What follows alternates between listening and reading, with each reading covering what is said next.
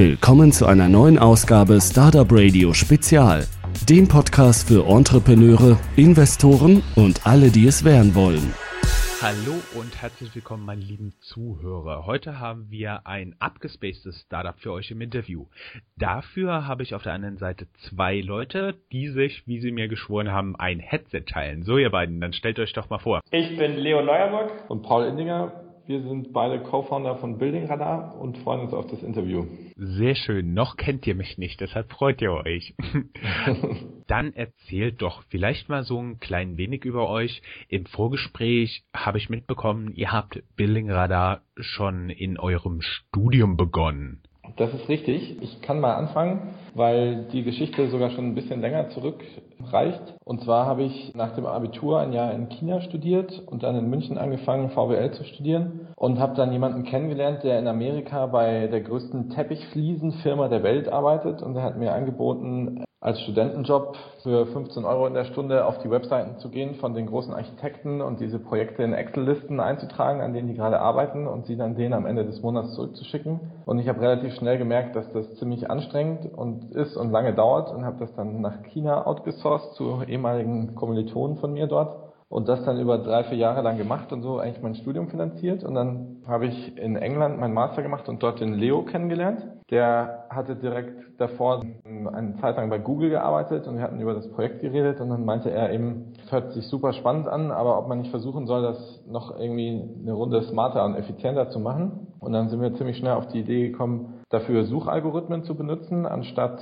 eben menschliche Recherchearbeit und haben dann sehr schnell da ganz gute Ergebnisse erzielt und die Idee für Building Radar war geboren und deswegen haben wir dann nach dem Studium im Oktober 2014 gesagt, wir wollen das jetzt einfach ausprobieren und machen uns selbstständig damit und sind dabei und weiterhin frohen Mutes und ähm, haben auch schon einige Milestones auf dem Weg geknackt.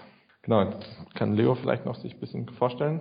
Genau, ich habe Paul damals eben in der Uni kennengelernt, fand diese Idee Building Radar wirklich super spannend, weil die Bauindustrie eben ein so veralteter Markt ist und ich es einfach super cool finde, wenn man ein bisschen Innovation in diese Industrie bringt, um das alles ein bisschen effizienter zu machen. Das hört sich ja schon mal interessant an. Habt ihr eigentlich vorher schon Erfahrungen als Unternehmer sammeln können? Oder war das einfach nur so, äh, komm, du, lass uns mal so ein Ding machen, was aus dem Weltraum irgendwelche Bauten ähm, filmt. Oh ja, cool, machen wir. Also bei uns ist es beiden, bei beiden so, dass wir wirklich schon seit, seit wir jung sind, immer großen Spaß an so unternehmerischen Aktivitäten gehabt haben. Ich habe zum Beispiel. Moment, ihr, ihr habt doch gerade erst einen Master gemacht, ihr könnt doch gar nicht alt sein. ich glaube, Leo fängt mal an, weil der hat am allerfrühesten angefangen. Genau, ich habe eigentlich, also mit 14 haben meine ersten unternehmerischen Aktivitäten angefangen. Da habe ich angefangen, die alten Schulbücher von meinen Geschwistern an den nächsten Jahrgang zu verkaufen und irgendwann auch noch von deren Freunden. Mit 18, 19 habe ich dann selber eine politische Partei mitgegründet, die sogar auch in den Rat der Stadt Duisburg äh, gewählt wurde, die die größte Jugendpartei in Deutschland ist. Ist gerade wiedergewählt worden. Ich habe dann später, als ich in Amerika studiert habe, ein NGO gegründet, allerdings in Deutschland. Während ich ja in Amerika war, habe ich für Deutschland gegründet, NGO, das nennt sich Digital Helpers. Digital Helpers verteilt aussortierte Computer an sozial Bedürftige. Und das existiert auch immer noch und verteilt munter weiter Computer und machen ein Nebenprojekt von mir, was mir sehr viel Spaß macht und sehr am Herzen liegt. Und als ich da mit der Uni fertig wurde, war mir eigentlich klar, dass ich auf jeden Fall weiter in der, im Bereich Entrepreneurship, im Bereich der Gründung unterwegs sein möchte, allerdings dieses Mal for Profit. Jo, genau, bei mir ist es auch sehr ähnlich. Ich habe eben nach dem Abitur war ich ein Jahr in China und dann haben wir direkt angefangen, und versucht, so kleine Handelsgeschichten zu machen. Wir haben zum Beispiel T-Shirts aus China importiert, die so blinkende LEDs drin hatten und die auf dem Oktoberfest in München verkauft. Das war 2009, haben wir da 5000 Stück so Maßkrüge, die sich leeren und auffüllen, verkauft. Und das war eben so ein lustiges Gefühl, dann irgendeinen betrunkenen Australier mit so einem Ding rumlaufen zu sehen, dass man zwei Monate vorher designt hatte und dann wirklich da diesen ganzen Prozess mitbekommen hat.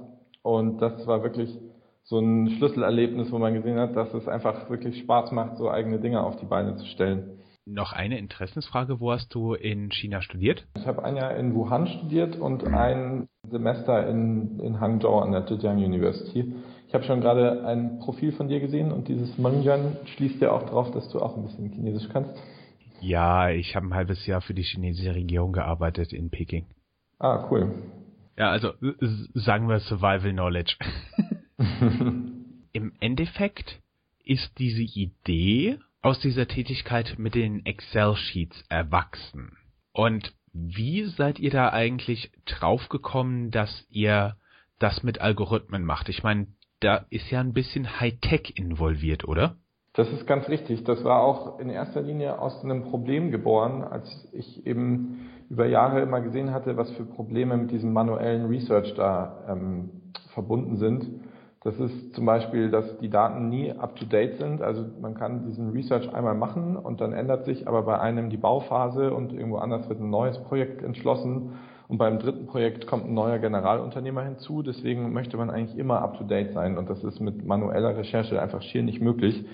Deswegen war das der erste Punkt, warum wir uns gedacht haben, da sollte man mal nach neuen äh, Möglichkeiten suchen. Das zweite ist, dass allein die ganze Menge an Daten auch wirklich schier nicht bezwingbar ist mit manueller Recherche, wir tracken im Moment über ähm, 15.000 Quellen jeden Tag und das, das geht einfach nicht. Also so viele Leute kann man nicht mal in China anstellen. Und das dritte ist eben das Thema mit der Verifizierung, weil man eben nicht immer nur auf Informationen angewiesen sein möchte, die man irgendwo im Internet gefunden hat oder die einem irgendwer im Flurfunk erzählt hat, sondern man möchte eben wirklich wissen, was dort am Boden passiert.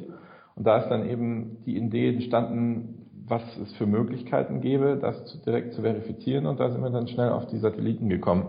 Haben seitdem auch da wirklich die super Unterstützung von dem ESA-BIC hier in München. Also das an alle Startup-Kunden da draußen, das kann ich nur sehr empfehlen. Also das, das wäre ja jetzt so das nächste Thema, was ich hätte, weil, also ich hätte auch ein paar Ideen, was man so mit Satellitenbildern anfangen könnte. Zum Beispiel weiß ich, in den USA gibt es einige, die machen wirklich Vorhersagen für das Einkaufsklima und die nutzen dafür auch Satellitenaufnahmen, insbesondere von der Füllung von Parkplätzen vor den Einkaufszentren. Genau, da gibt es ganz verrückte Sachen, die gemacht werden oder große Hedgefonds schließen teilweise Wetten darauf ab, die untersuchen, wie viele Container aus bestimmten Fabriken in China rausgehen und können daraus dann schätzen, wie die Entwicklungen von, also wie groß die Auftragsvolumen von Apple sind und so ähnliches.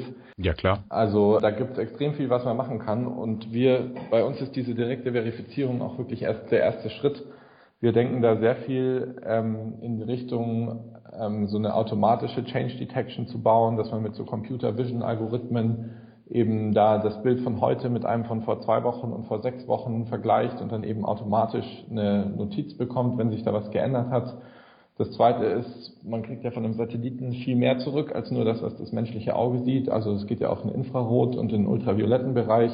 Und da kann man dann zum Beispiel Spektralanalysen machen. Man kann untersuchen, also jedes Material hat einen anderen Fingerabdruck auf so einer Spektralanalyse. Das heißt, man kann sehen, wie viel Prozent der Häuser haben schon Solaranlagen auf den Dächern, wie viele haben einen Swimmingpool. Äh, ist das eher ein Waldgebiet, ist das ein Wohngebiet, ist das ein industrielles Gebiet? Und das sind eben ganz spannende Sachen, die für unsere Kunden wichtig sein können. Und da wissen wir, haben wir gemerkt, dass wir einen ganz großen Pool an Möglichkeiten da aufgemacht haben. Seid ihr beide von Haus aus Informatiker? Also ich bin überhaupt kein Informatiker. Ich habe, wie gesagt, VWL studiert mit einem ziemlichen Fokus auf China. Beim Leo ist es so, er ist in der Mitte, also er hat mit klassischer BWL angefangen und dann aber sich ziemlich schnell mehr in die Mathe-Statistik-Richtung verabschiedet und dann im Master Operational Research gemacht, was auch schon relativ viel mit Modellen und Programmierung zu tun hat. Und unser dritter Co-Founder, der Artem, der ist 100% Programmierer. Der hat Computer Science gemacht ist, ähm, an der TU hier in München und dann bei der größten deutschen Suchmaschine gearbeitet. Klicks heißt die und hat auch dort mit das Haupttool von denen entwickelt und ist eben extrem fit, was so Elasticsearch angeht und deswegen sind wir da wirklich ganz gut aufgestellt auf der Seite. Okay, das habe ich jetzt verstanden. Am Anfang kann man ja auch noch auf die Bilder von irgendwelchen Kartenanbietern ausweichen, aber so wie ich das verstanden habe, hat das bei euch nicht so funktioniert. Also ihr habt praktisch irgendeine, aus eigenen Mitteln eine Anschubfinanzierung gemacht und dann seid ihr irgendwann zur ESA gekommen. Könnt ihr vielleicht darüber noch ein bisschen was erzählen? Weil ich meine, äh, wen besser fragen nach Satellitenbildern als Raumfahrtagentur, ne? Am Anfang haben wir überhaupt kein Geld gehabt und haben uns wirklich von unseren eigenen Ersparnissen mehr schlechter als recht finanziert.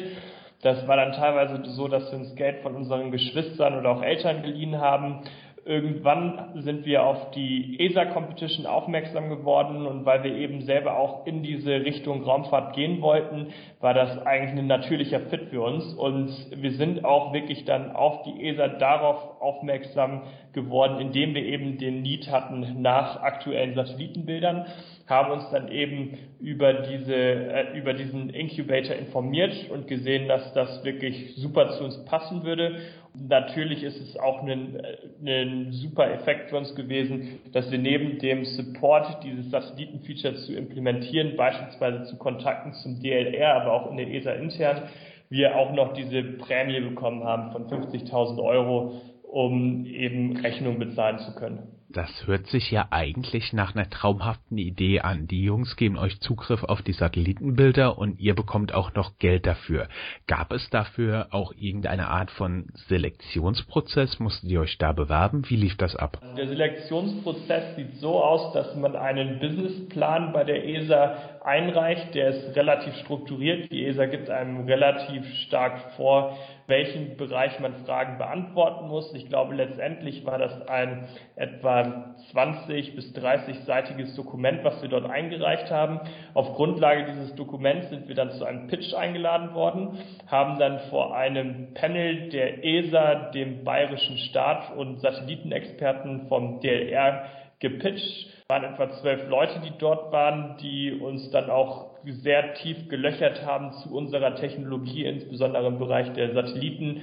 Wenig später, etwa ja, eineinhalb Monate nach dieser Pitch-Veranstaltung, haben wir dann auch tatsächlich die Zusage zu dem, zu dem Business Incubation Center der ESA bekommen und freuen uns sehr, dabei zu sein. Und wo sitzt ihr dann physisch? Physisch sitzen wir in München in der Innenstadt am Königsplatz Kennt ihr zufällig die Jungs von Takterion? Die machen taktile Sensoren. Ähm, sagt mir persönlich nichts. Die künstliche Haut, die du über einen Roboterarm ziehen kannst, mit denen haben wir oh, vor wow, einigen Wochen ein Interview gehabt. Schaut okay. mal auf unserer Website vorbei. Große Empfehlung für alle Zuhörer, die jetzt auch da am Start sind und sich genauso wie ich langsam anfangen, für den Bereich zu interessieren. Wie kann man eigentlich einfach mal so einen Algorithmus schreiben, der Bilder erkennt? Ich meine, das ist ja per se schon relativ schwer. Und was nutzt ihr da für Tools? Wie geht man da ungefähr technisch vor? Also ist nicht so, dass ihr hier große Geheimnisse verratet. Das bleibt zwischen euch, mir und ungefähr 10.000 Zuhörern von unserem Podcast. ja, es ist auch ganz einfach natürlich. Also an alle da draußen braucht eigentlich nur ein iPhone dazu. Nein, Spaß beiseite. Also das ist eine ähm, Disziplin, die heißt Computer Vision. Und da geht es eben drum, verschiedene Muster über Bilder zu legen und dann automatisch, da gibt man bestimmte Trainingsdatensätze ein und durch Machine Learning Techniken kann der Algorithmus dann eben lernen, um was für Objekte es sich da handelt. Also ganz beispielhaft, man speist ihm 10.000 Bilder ein, das ist ein Baum, das ist ein Baum, das ist ein Baum. Und dann sagt er beim 10.000 ersten, das ist auch ein Baum und liegt dann mit einer Wahrscheinlichkeit von x richtig oder falsch. Wir experimentieren jetzt auch gerade mit einer relativ neuen Technik, oder beziehungsweise nicht wir, sondern einer aus dem Tech-Team, der da wirklich extrem fit ist. Und das ist was ganz Neues aus Stanford kommt, das heißt Deep Learning. Und damit wird das eben, die arbeiten mit neuronalen Netzen. Das heißt, die sind in der Lage, wie das menschliche Gehirn, solche Abgleiche zu machen. Und damit kann man das dann eben viel effizienter und schneller und auch besser noch machen. Das ist eben extrem spannend, dass man dann zum Beispiel Baustellen direkt klassifizieren kann hier das befindet sich im Anfangsstadium, das ist kurz vor der Fertigstellung und so weiter und so fort. Also das ermöglicht eben ganz neue Dimensionen.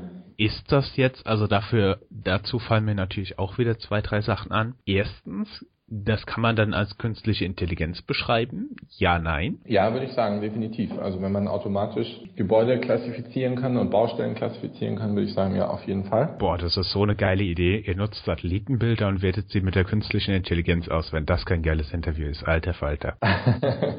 es ist ja häufig so, dass ich relativ lange arbeite und wenn ich dann abends im Hotelzimmer oder so liege, dann zapp ich durch diverseste Kanäle durch. Und da war irgendwann mal so eine richtig coole Doku. Und dann ging es darum, wie amerikanische Geheimdienste früher versucht haben, Computer beizubringen, russische Panzer automatisch in irgendwelchen Aufnahmen zu erkennen. Und das Problem war, dass die, dass die Leute, die diese Maschine trainiert haben, praktisch alle Bilder mit Panzer bei Sonnenlicht und alle Bilder der Bäume mit Bewölkung gemacht haben. Das bedeutet, im Endeffekt hat diese Maschine gelernt, Bäume bei Sonnenschein und Bewölkung zu unterscheiden. Wie stellt ihr eigentlich sicher, dass eure Maschine genau das lernt, was ihr wollt? Weil das, das kann ja per se nicht so einfach sein, oder? Also es ist definitiv nicht trivial, deswegen steckt da auch eine Menge Arbeit dahinter. Aber im Prinzip geht es eben darum, möglichst gute Trainingsdaten zu bekommen, also dass da auch wirklich die ganzen Objekte richtig klassifiziert sind.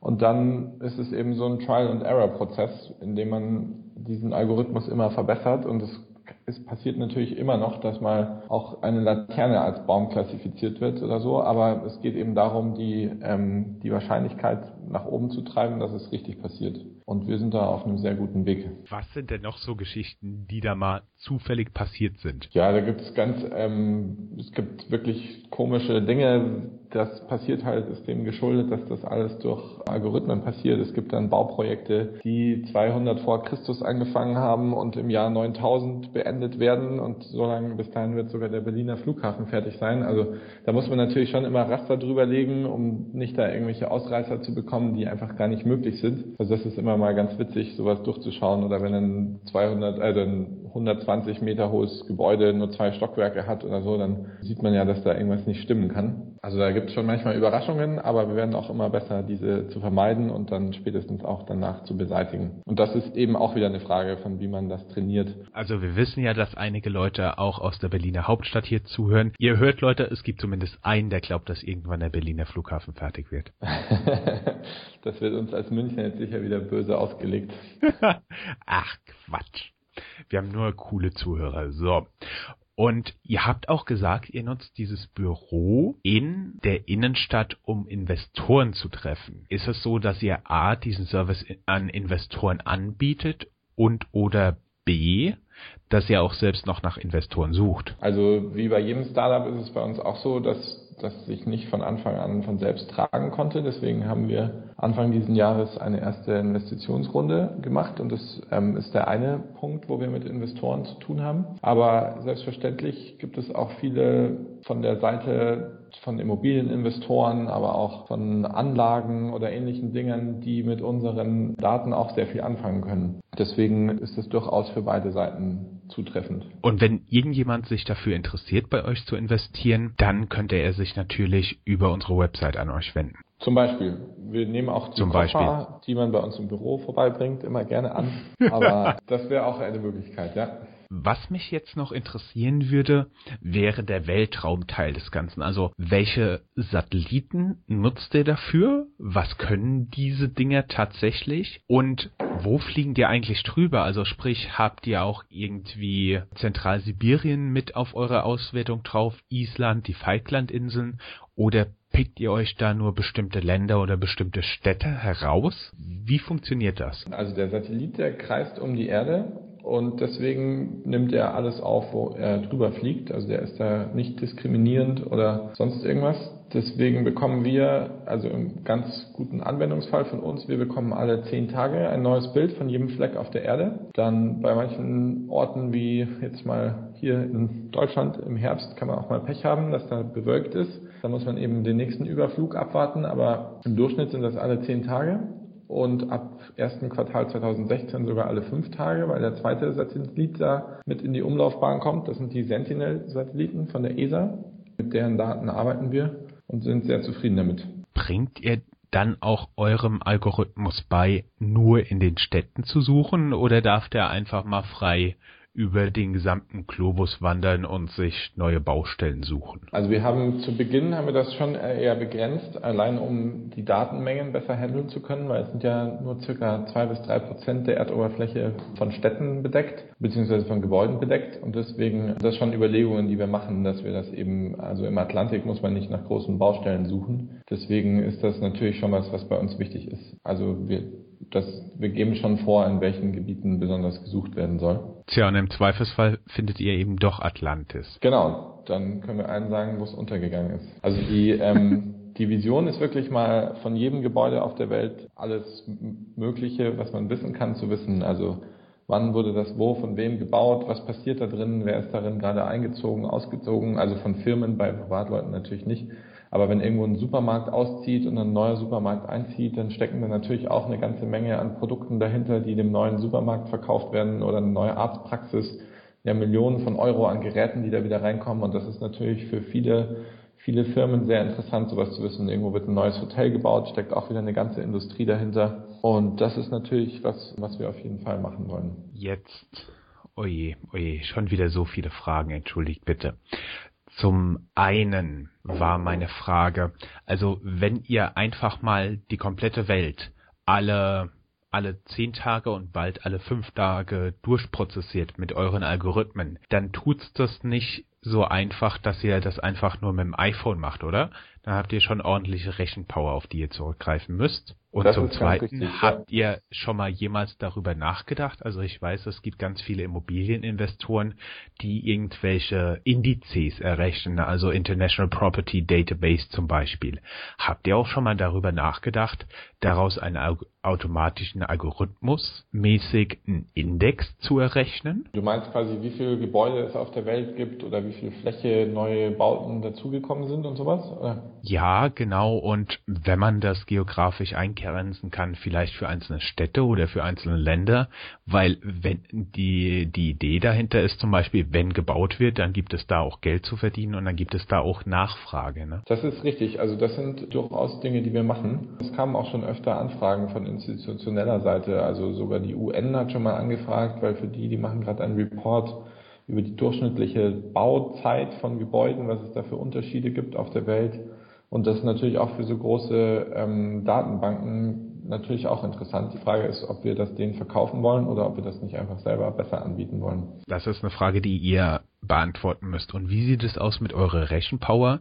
Nutzt ihr da einen großen Cloud-Anbieter? Habt ihr irgendetwas selbst im hochgesicherten Keller stehen oder wie geht ihr da vor? Das passiert bei uns alles in der Cloud. Wir haben auch bei Google bei so einem Startup-Programm mitgemacht und von denen einen sechsstelligen Betrag für Serverdienste bekommen und deswegen ist unser CTO schwebt in, auf der siebten Wolke, wortwörtlich, weil er wirklich da ähm, eine Flatrate sozusagen hat, wie viel Maschinen er dahinter schalten möchte, wie viel, wie viel Speicherkapazität wir brauchen und so weiter. Also das passiert alles in der Cloud. Das hört sich ja jetzt mal richtig cool an. Wir sind auch ungefähr so an der üblichen Länge eines Interviews bei euch. Jetzt wären auch so die Fragen, habe ich noch etwas Wichtiges aus eurer Perspektive vergessen? Oder habt ihr noch irgendetwas, was ihr gerne mitteilen würdet? Was wir mitteilen würden, wäre zum Beispiel, dass alle, die sich für das Thema interessieren, die Computer Vision, Machine Learning oder so fit sind, ob die, die können sich gerne bei uns melden, weil wir am Rekrutieren noch sind. Was man vielleicht auch noch sagen könnte, ist, wir haben vor einem guten Monat einen Preis gewonnen von einem amerikanischen VC, Founder.org heißt das.